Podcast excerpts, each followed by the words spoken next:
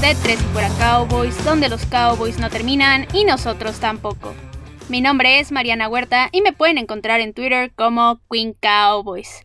Y pues ya regresamos a los dos capítulos por semana. Ahora sí voy a estar subiendo capítulos martes y viernes porque ya va a empezar lo bueno y ya van a empezar todos los movimientos en la NFL. Literal ya se acabaron digamos las vacaciones y ya van a empezar las noticias, los movimientos de los equipos, de los jugadores y pues ahora sí que tengo que tenerlos informados todo el tiempo. Y pues para eso vamos a empezar con las noticias rápidas del día de hoy. Y la primera de ellas es que Ian Rappaport estuvo platicando la semana pasada con Jane Slater en NFL Network sobre la situación de la renovación de Dak Prescott y mencionó que el equipo busca alcanzar un contrato a largo plazo con Dak lo antes posible para evitar ponerle la etiqueta franquicia antes del 9 de marzo.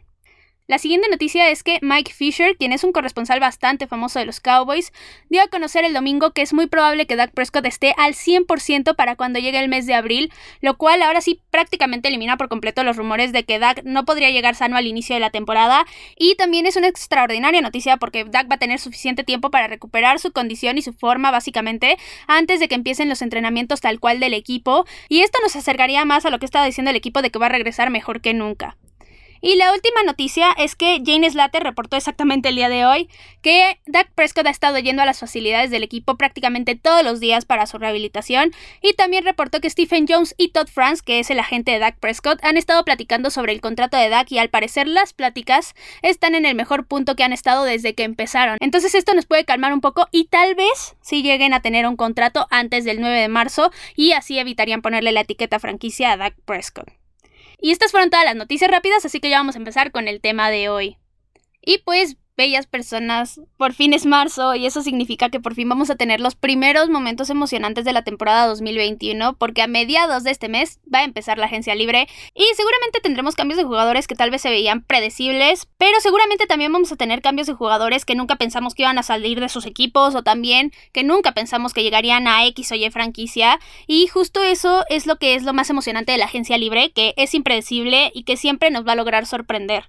Y pues esta agencia libre para empezar ya va a tener un toque especial porque hay muchos equipos que prácticamente tendrían que hacer magia para mantener a todos sus jugadores, ya sea Green Bay, Filadelfia, Nueva Orleans, por ejemplo, por su tope salarial, mientras que hay otros equipos que tienen muchísimo espacio en su salary cap y con lo que podrían traer a muchas estrellas para reforzar sus rosters, ya sea Jacksonville, los Jets o los Patriotas.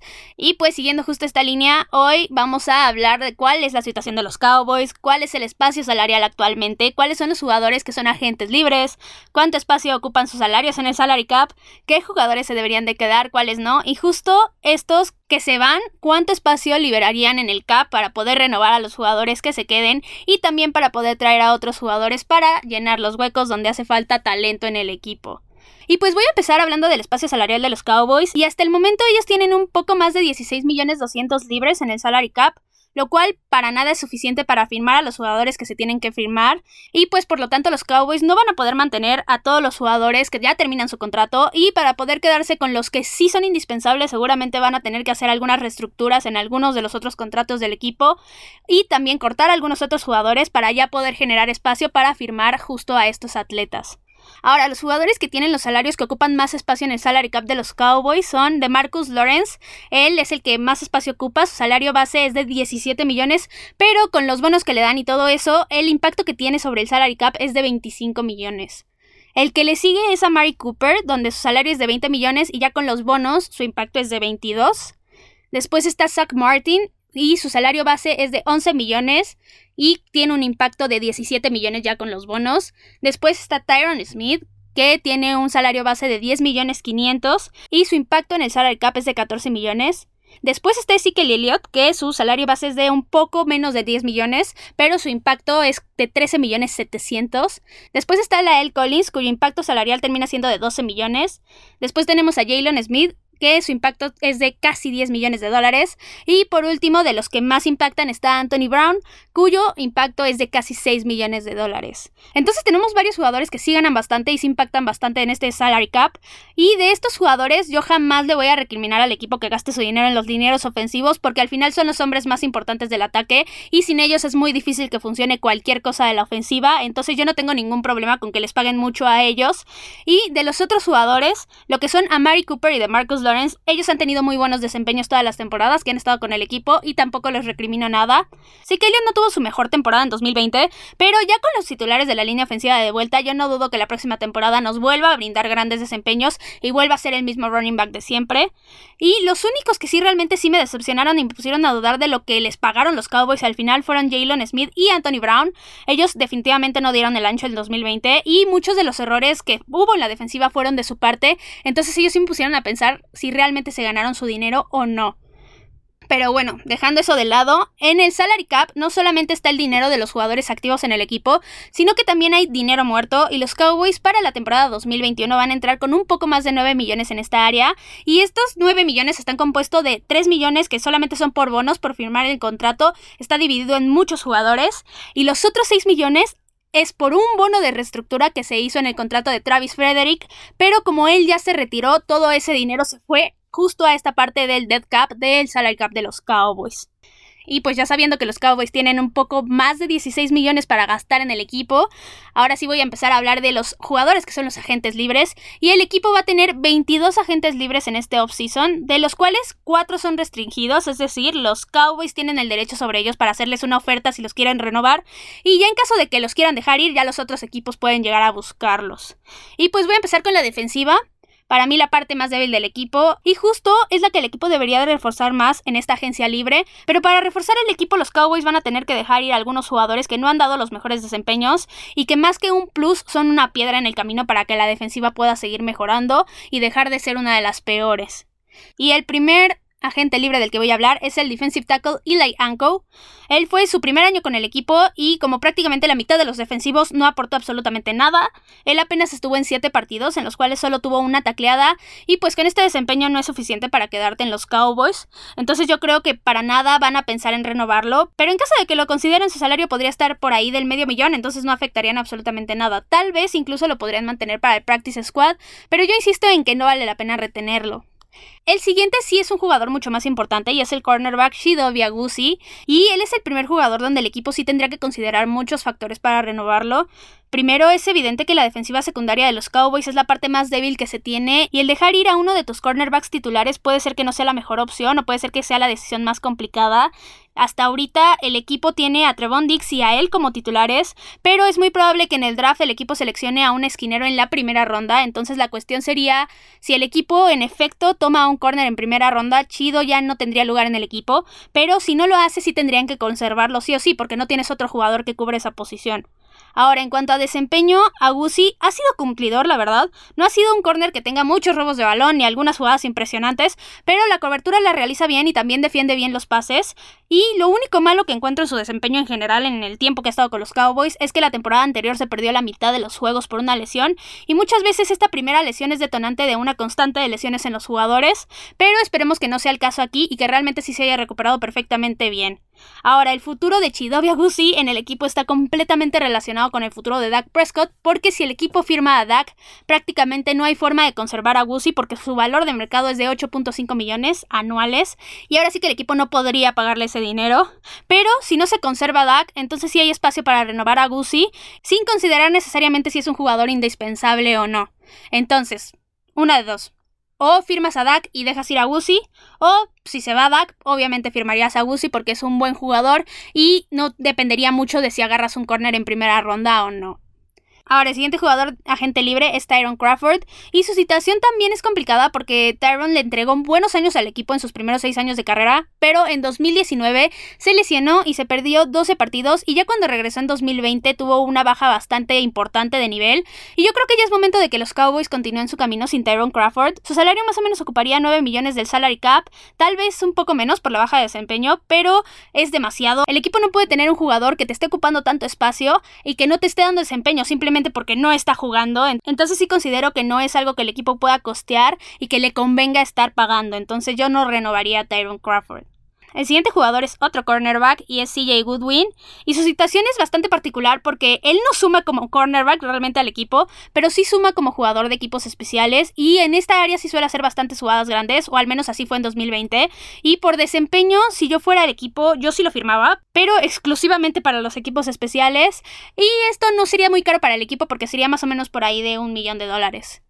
Ahora, el siguiente jugador sigue siendo otro cornerback y él es Jordan Lewis. Y desde mi punto de vista, él es el más lejano para poder firmar con el equipo y todo fue por su desempeño en 2020. Tuvo una primera mitad de temporada muy mala en la que no había partido donde no cometiera algún error importante y en lo que más falló en esta primera mitad fue en las tacleadas. Prácticamente no podría realizar ni una sola de ellas y eso hacía que la defensiva secundaria se viera muy muy mal. Y en la segunda mitad de la temporada sí mejoró mucho en esta parte, pero yo no creo que haya sido lo suficiente para que convenciera al equipo de renovarle el contrato. Ahora, sea cual sea el salario que al final se le podría pagar a Jordan Lewis, yo no veo que valga la pena que el equipo se gaste ese dinero en él. Y obviamente, si el equipo no va a firmar a Chidobe Agusi porque va a tomar un cornerback en primera ronda, menos van a firmar a Jordan Lewis. Realmente no valdrá la pena. El siguiente jugador es un linebacker y es Justin March. Y los Cowboys, primero ya tienen dos linebackers titulares que son Jalen Smith y Leighton Van Der pero por las lesiones de Leighton Van Der sí los Cowboys necesitan a un tercer linebacker que sea realmente bueno y que pueda cubrir alguna de estas lesiones. Y ahora sí que hay dos formas de llenar este hueco. Una es con el draft, que para mí sería la mejor opción, y otra es con la agencia libre. Y esto es porque los Cowboys tienen tres linebackers como agentes libres, entonces sí o sí van a tener que firmar alguno de ellos. Pero todo va a depender de la decisión de Sean Lee de si quiere seguir jugando o si no va a jugar si ya se va a retirar, y aquí el equipo tendría que firmar a otro de los linebackers que quedan en esta lista. Pero para mí Justin Marsh no es la opción para renovarlo porque no dio un gran desempeño y realmente no destacó en la posición.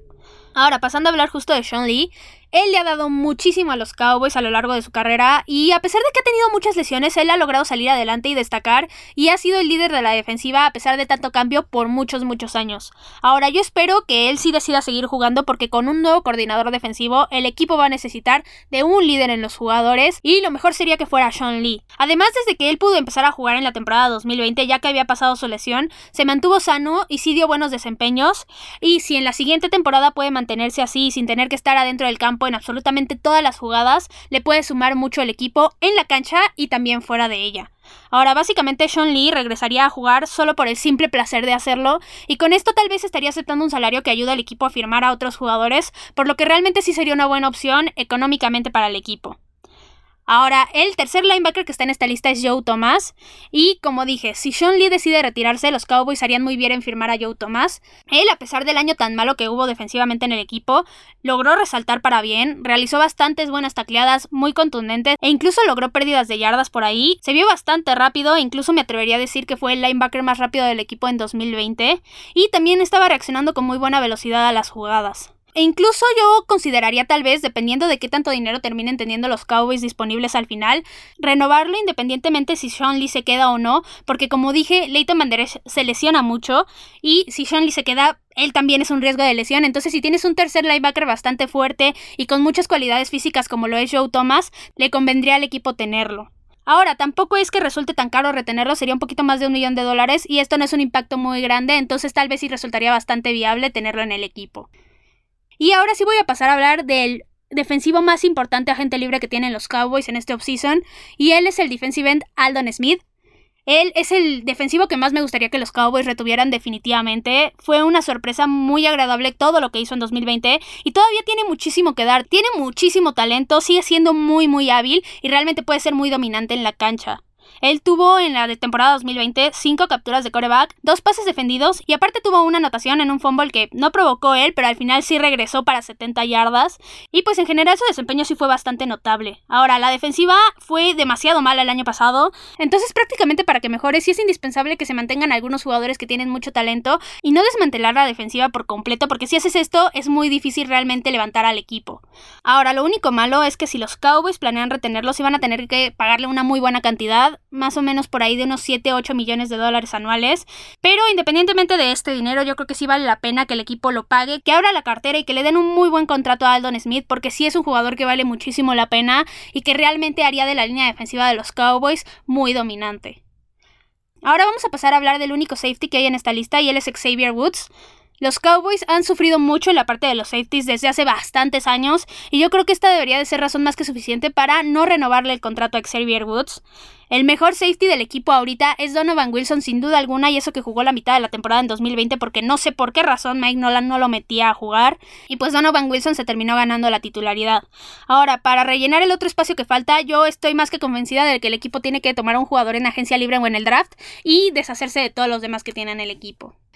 Y el último jugador defensivo agente libre es el defensive tackle Antoine Woods. Él es el único jugador defensivo que es agente libre restringido. Y pues en lo personal, Antoine Woods para mí es un jugador que me gusta bastante y creo que sí añade bastante al equipo, no solamente en la cancha, sino también fuera de ella. Añade mucha energía y mucha actitud y motiva mucho a sus compañeros para seguir luchando y seguir adelante. Pero él tiene una limitante muy grande y son sus lesiones. Entonces yo creo que tomando este punto, los Cowboys podrían justo usar esta limitante a su favor, renovando a Antoine Woods por menos dinero o poniendo alguna cláusula en su contrato que justo proteja al equipo de alguna posible lesión y así ya no te salía tan caro renovarlo.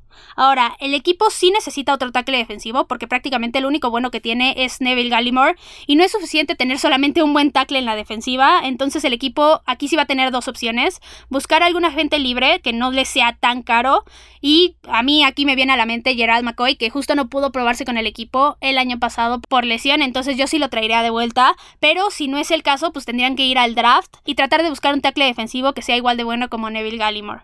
Pero si se va a traer un novato en el draft, desde mi punto de vista del equipo sí haría bien en tener algún veterano. Y por esta razón es que yo quiero que el equipo se quede con Antoine Woods, porque él puede rotar con este novato e incluso les puede enseñar muchas cosas. Y ya si el novato no te está dando un buen desempeño y no es lo suficiente para la NFL, pues dejas a Antoine Woods como completo titular y ya sabes que te va a dar un buen desempeño. Y pues estos fueron todos los agentes libres defensivos. Y ahora vamos a pasarnos a la otra parte del equipo, que es la ofensiva. Y aquí el equipo tiene a los agentes libres más críticos e importantes para firmar. Básicamente si le quitas al equipo a estos jugadores, no los puedes reemplazar rápidamente y el equipo tendría un bajón de nivel automático definitivamente. Pero a pesar de que sí son los jugadores más críticos, solamente son dos. Y eso hace que el equipo no vaya a perder a muchas estrellas o piezas claves en la ofensiva en este offseason. Y pues vamos a empezar con el tight end Blake Bell. Y pues el equipo ya tiene dos tight ends de primer nivel con Blake Jarwin y Dalton Schultz. Entonces prácticamente el equipo no tiene necesidad en esta posición. Pero los Cowboys sí podrían renovarlo por básicamente la misma cantidad de dinero por la cual lo firmaron y tenerlo como un tercer tight end bastante bueno y seguro para esa posición o dejarlo ir y tal vez agarrar un tight end en alguna ronda tardía del draft, que tampoco se me hace mala idea. Y básicamente cualquiera que sea la decisión del equipo en esta área sería buena, ya sea con Blake Bell o con algún nuevo tight end joven que se agarre en el draft.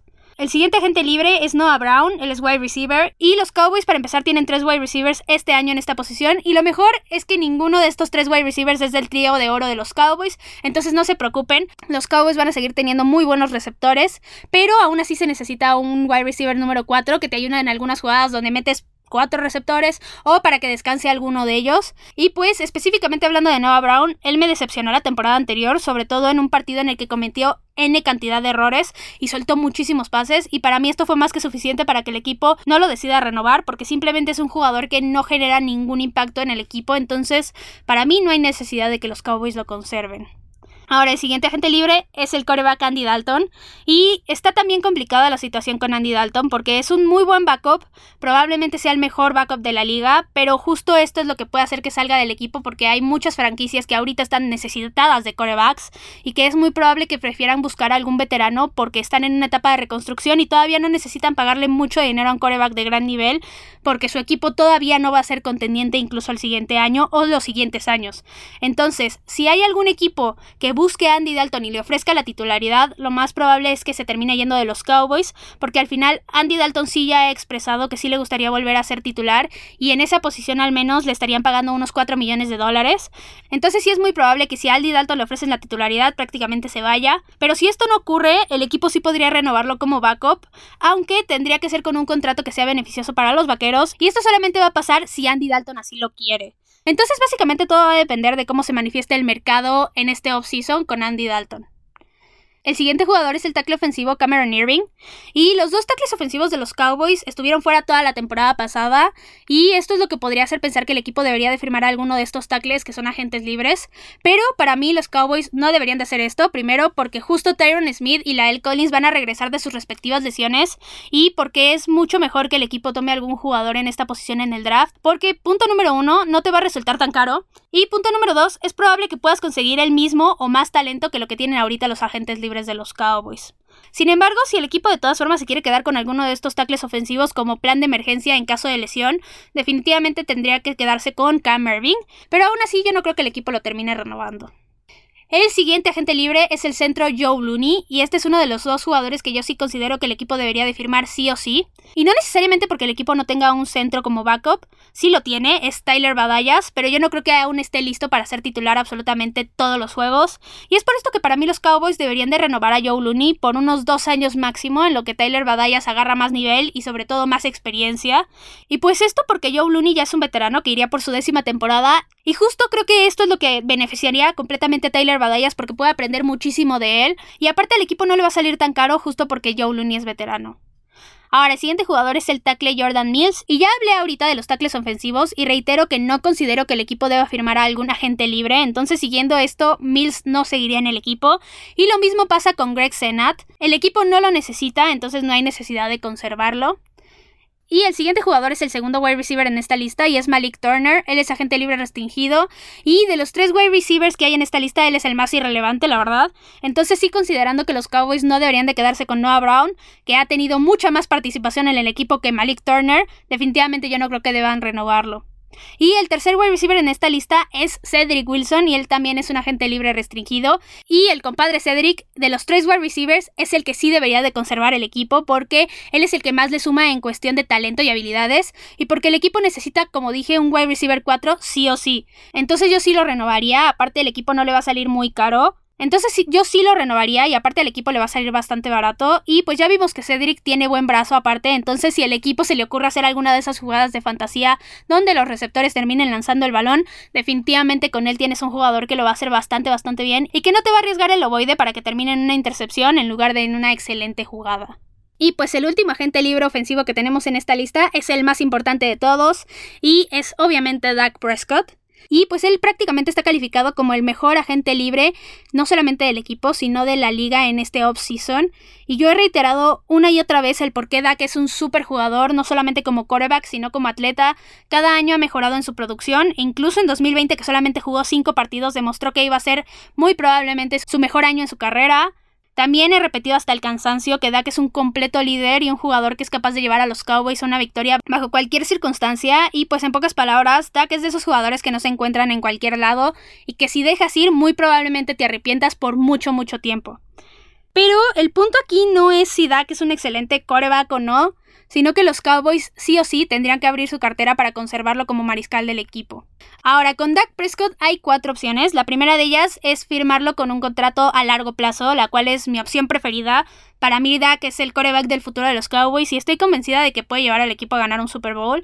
Pero esto no es tan fácil. Lo ideal sería que Dak firmara por unos 30 millones, pero al parecer esto es prácticamente imposible. Entonces Dak estaría firmando más o menos entre 35 y 40 millones anuales. Y para eso el equipo va a tener que sacrificar a otros jugadores y mantenerse a raya y no poder firmar a algunos otros agentes libres. Entonces esto sí está bastante complicado porque sí comprometería el salary cap de los Cowboys, pero aún así no es una opción imposible. Ahora, la segunda opción que tiene el equipo es ponerle la etiqueta franquicia por segunda ocasión y que juegue bajo este contrato en 2021, lo cual implicaría 37.7 millones de dólares. Y esta sería prácticamente la peor opción para el equipo porque los pondría contra la pared, porque no podrían firmar a ningún otro agente libre y tendrían que cortar a jugadores también para poder justo meter este salario en el salary cap. Y prácticamente también esta opción casi aseguraría que Dak en 2021 ya no continuaría en el equipo después de la temporada. Entonces esta opción no es para nada viable y prácticamente es casi imposible que se logre. Ahora, la opción número 3 que tiene el equipo es ponerle la etiqueta franquicia a Dak Prescott para que no llegue al mercado y después de esto conseguir un trade con algún otro equipo que muy seguramente implicaría primeras rondas y ya con esos picks cambiarlos por otro coreback o incluso hasta agarrar un coreback en el draft. Ahora, esta opción no es mi preferida porque como dije, yo tengo preferencia por Dak Prescott, pero tampoco es tan mala para el equipo ni económicamente ni para desempeño porque sí hay corebacks por ahí en el mercado que resultan ser bastante buenos y también más baratos de los que le saldría Dak Prescott, pero no necesariamente te garantiza que tengas un coreback élite muchos muchos años. Lo que te garantiza Dak Prescott es que si lo firmas, lo puedes tener por bastantes años y bastante joven con mucha habilidad todavía para moverse y esto es una ventaja para cualquier equipo de la NFL. Y por último, la cuarta opción es que el equipo deje ir a Dak Prescott y que no lo firme y a ver qué hacen para conseguir otro coreback, la verdad. Entonces esta también sería una opción malísima y que no convendría para nada al equipo. Y pues las fechas importantes que tenemos que tener en mente ahorita para Dak Prescott, primero es el 9 de marzo, porque esta es la fecha límite para poner etiquetas franquicia, y es un hecho que si Dak y el equipo no firman un contrato antes de ese día, sí o sí le van a poner esta etiqueta, entonces esa es una fecha importante. Y si ocurre esto de la etiqueta franquicia, la otra fecha importante es hasta junio, porque tendrían hasta esa fecha para trabajar en un nuevo contrato y firmarlo. Si esto no llega a pasar, el equipo tendría que dejar ir a Dak Prescott y sería terrible porque al final no ganarían absolutamente nada de no haber firmado a Dak a futuro y en ese caso también de no haber intentado un trade por él. Pero bueno, eso fue todo lo de la ofensiva y nada más nos queda un agente libre más y es en los equipos especiales y él es el long snapper, el Pila Dozer y pues esta es una situación parecida a la de Sean Lee, él es un jugador que debe de decidir si va a seguir jugando en la liga o no y ya de eso va a depender su renovación de contrato. O sea, si él decide seguir jugando, el equipo lo va a firmar sí o sí, si no decide seguir jugando, pues el equipo va a tener que buscar otro long snapper. Y pues eso fue todo lo de los agentes libres. Y antes de pasar a la conclusión de todo lo que ya hablamos ahorita, hay algunos jugadores que el equipo podría cortar para crear espacio en el salary cap, lo cual sí resultaría bastante beneficioso y es algo que van a necesitar hacer porque ya vimos que el equipo no tiene mucho espacio para renovar a los agentes libres y pues sí hay algunos agentes libres que son muy importantes de firmar, ya sea Dak Prescott, Aldon Smith, entonces sí se van a tener que hacer algunos recortes y se va a tener que hacer espacio en ese salary cap, sea como sea. Y pues para mí estos son algunos de los jugadores que yo personalmente cortaría y voy a empezar con Anthony Brown. Y esto es porque la defensiva secundaria ha sido la peor parte del equipo, constantemente ha fallado desde hace bastante, bastante tiempo. Entonces, yo sí creo para empezar que el equipo hizo bien en tomar a Tevon Dix en el draft pasado, y también creo que va a ser bastante bien en tomar otro cornerback en el draft de este año. Entonces, siguiendo este hilo, yo no creo que valga la pena tener un cornerback que te cuesta 5 millones de dólares, casi 6, y que no te está dando un desempeño bueno, entonces yo cortaría a Anthony Brown. El siguiente jugador que yo también cortaría es Connor Williams.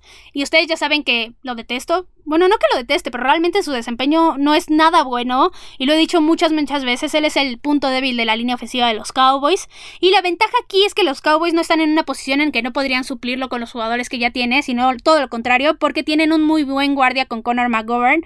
Lo ha hecho muy bien y aparte para mí sí es mejor que Connor Williams. Entonces yo ya quitaría Connor Williams de ahí y le daría la titularidad a él. Y con esto el equipo se ahorraría un poquito menos de 3 millones de dólares. Otro jugador que el equipo podría cortar es el punter Chris Jones. Y aquí no es como que el equipo no tenga un punter para reemplazarlo porque tenemos a Hunter Niswander que fue el que lo reemplazó por su lesión en la temporada pasada. Y justo yo cortaría a Chris Jones no porque no crea que pueda dar un buen desempeño, sino porque su lesión sí fue bastante peligrosa y él ya es un completo veterano. Entonces yo creo que quedarte con Hunter Niswander y ya dejarlo como titular es una muy buena opción y te va a dar más beneficios, sobre todo en la parte económica, porque te ahorraría más o menos 2 millones de dólares. Ahora, el siguiente que yo cortaría es a Darian Thompson. Él es un safety. Y como dije cuando hablé de Xavier Woods, yo creo que el equipo ya debe de deshacerse de todos los safeties, excepto a Donovan Wilson, que sí lo hizo muy bien en el 2020. Y pues yo no encuentro una razón por la cual el equipo debería de retener a Darian Thompson. Y con esto el equipo se ahorraría otro millón de dólares. El siguiente es Richard Robinson. Él es un cornerback que suma prácticamente nada al equipo. Entonces yo no sé por qué lo podrían retener. Tal vez lo podrían dejar para el practice squad y ya. Pero si el equipo lo corta, también le beneficiaría porque se ahorrarían otro millón de dólares. El siguiente jugador es Brandon Knight. Y otro, que no suma prácticamente nada al equipo, es él.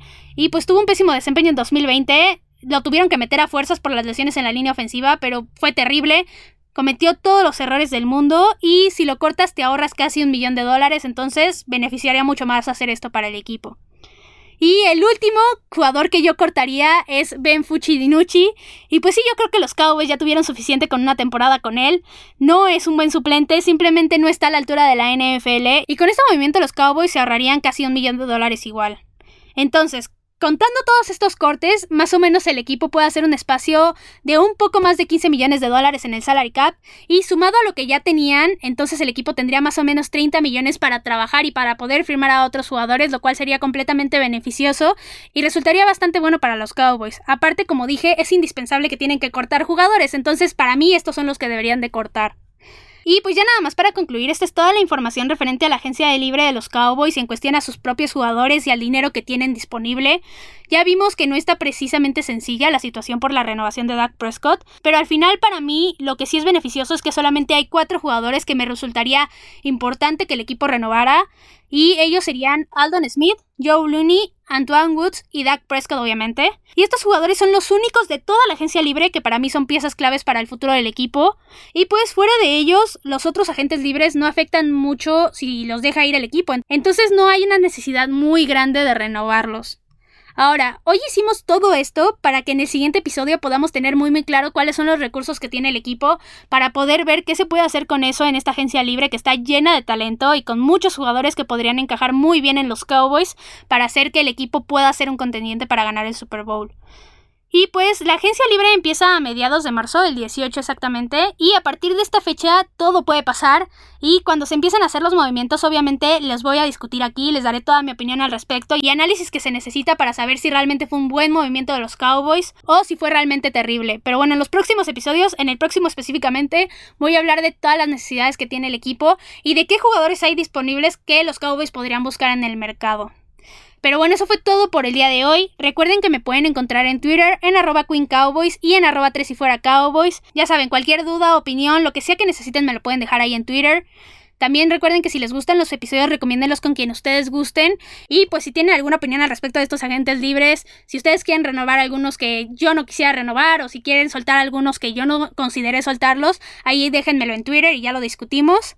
Y pues esperen mucho más contenido porque los Cowboys no terminan y nosotros tampoco. Tres y fuera, Cowboys. Hola, soy Rudy Jacinto, creador de Tres y Fuera. Si te gustó el programa de hoy, suscríbete a este y otros podcasts de la familia Tres y Fuera.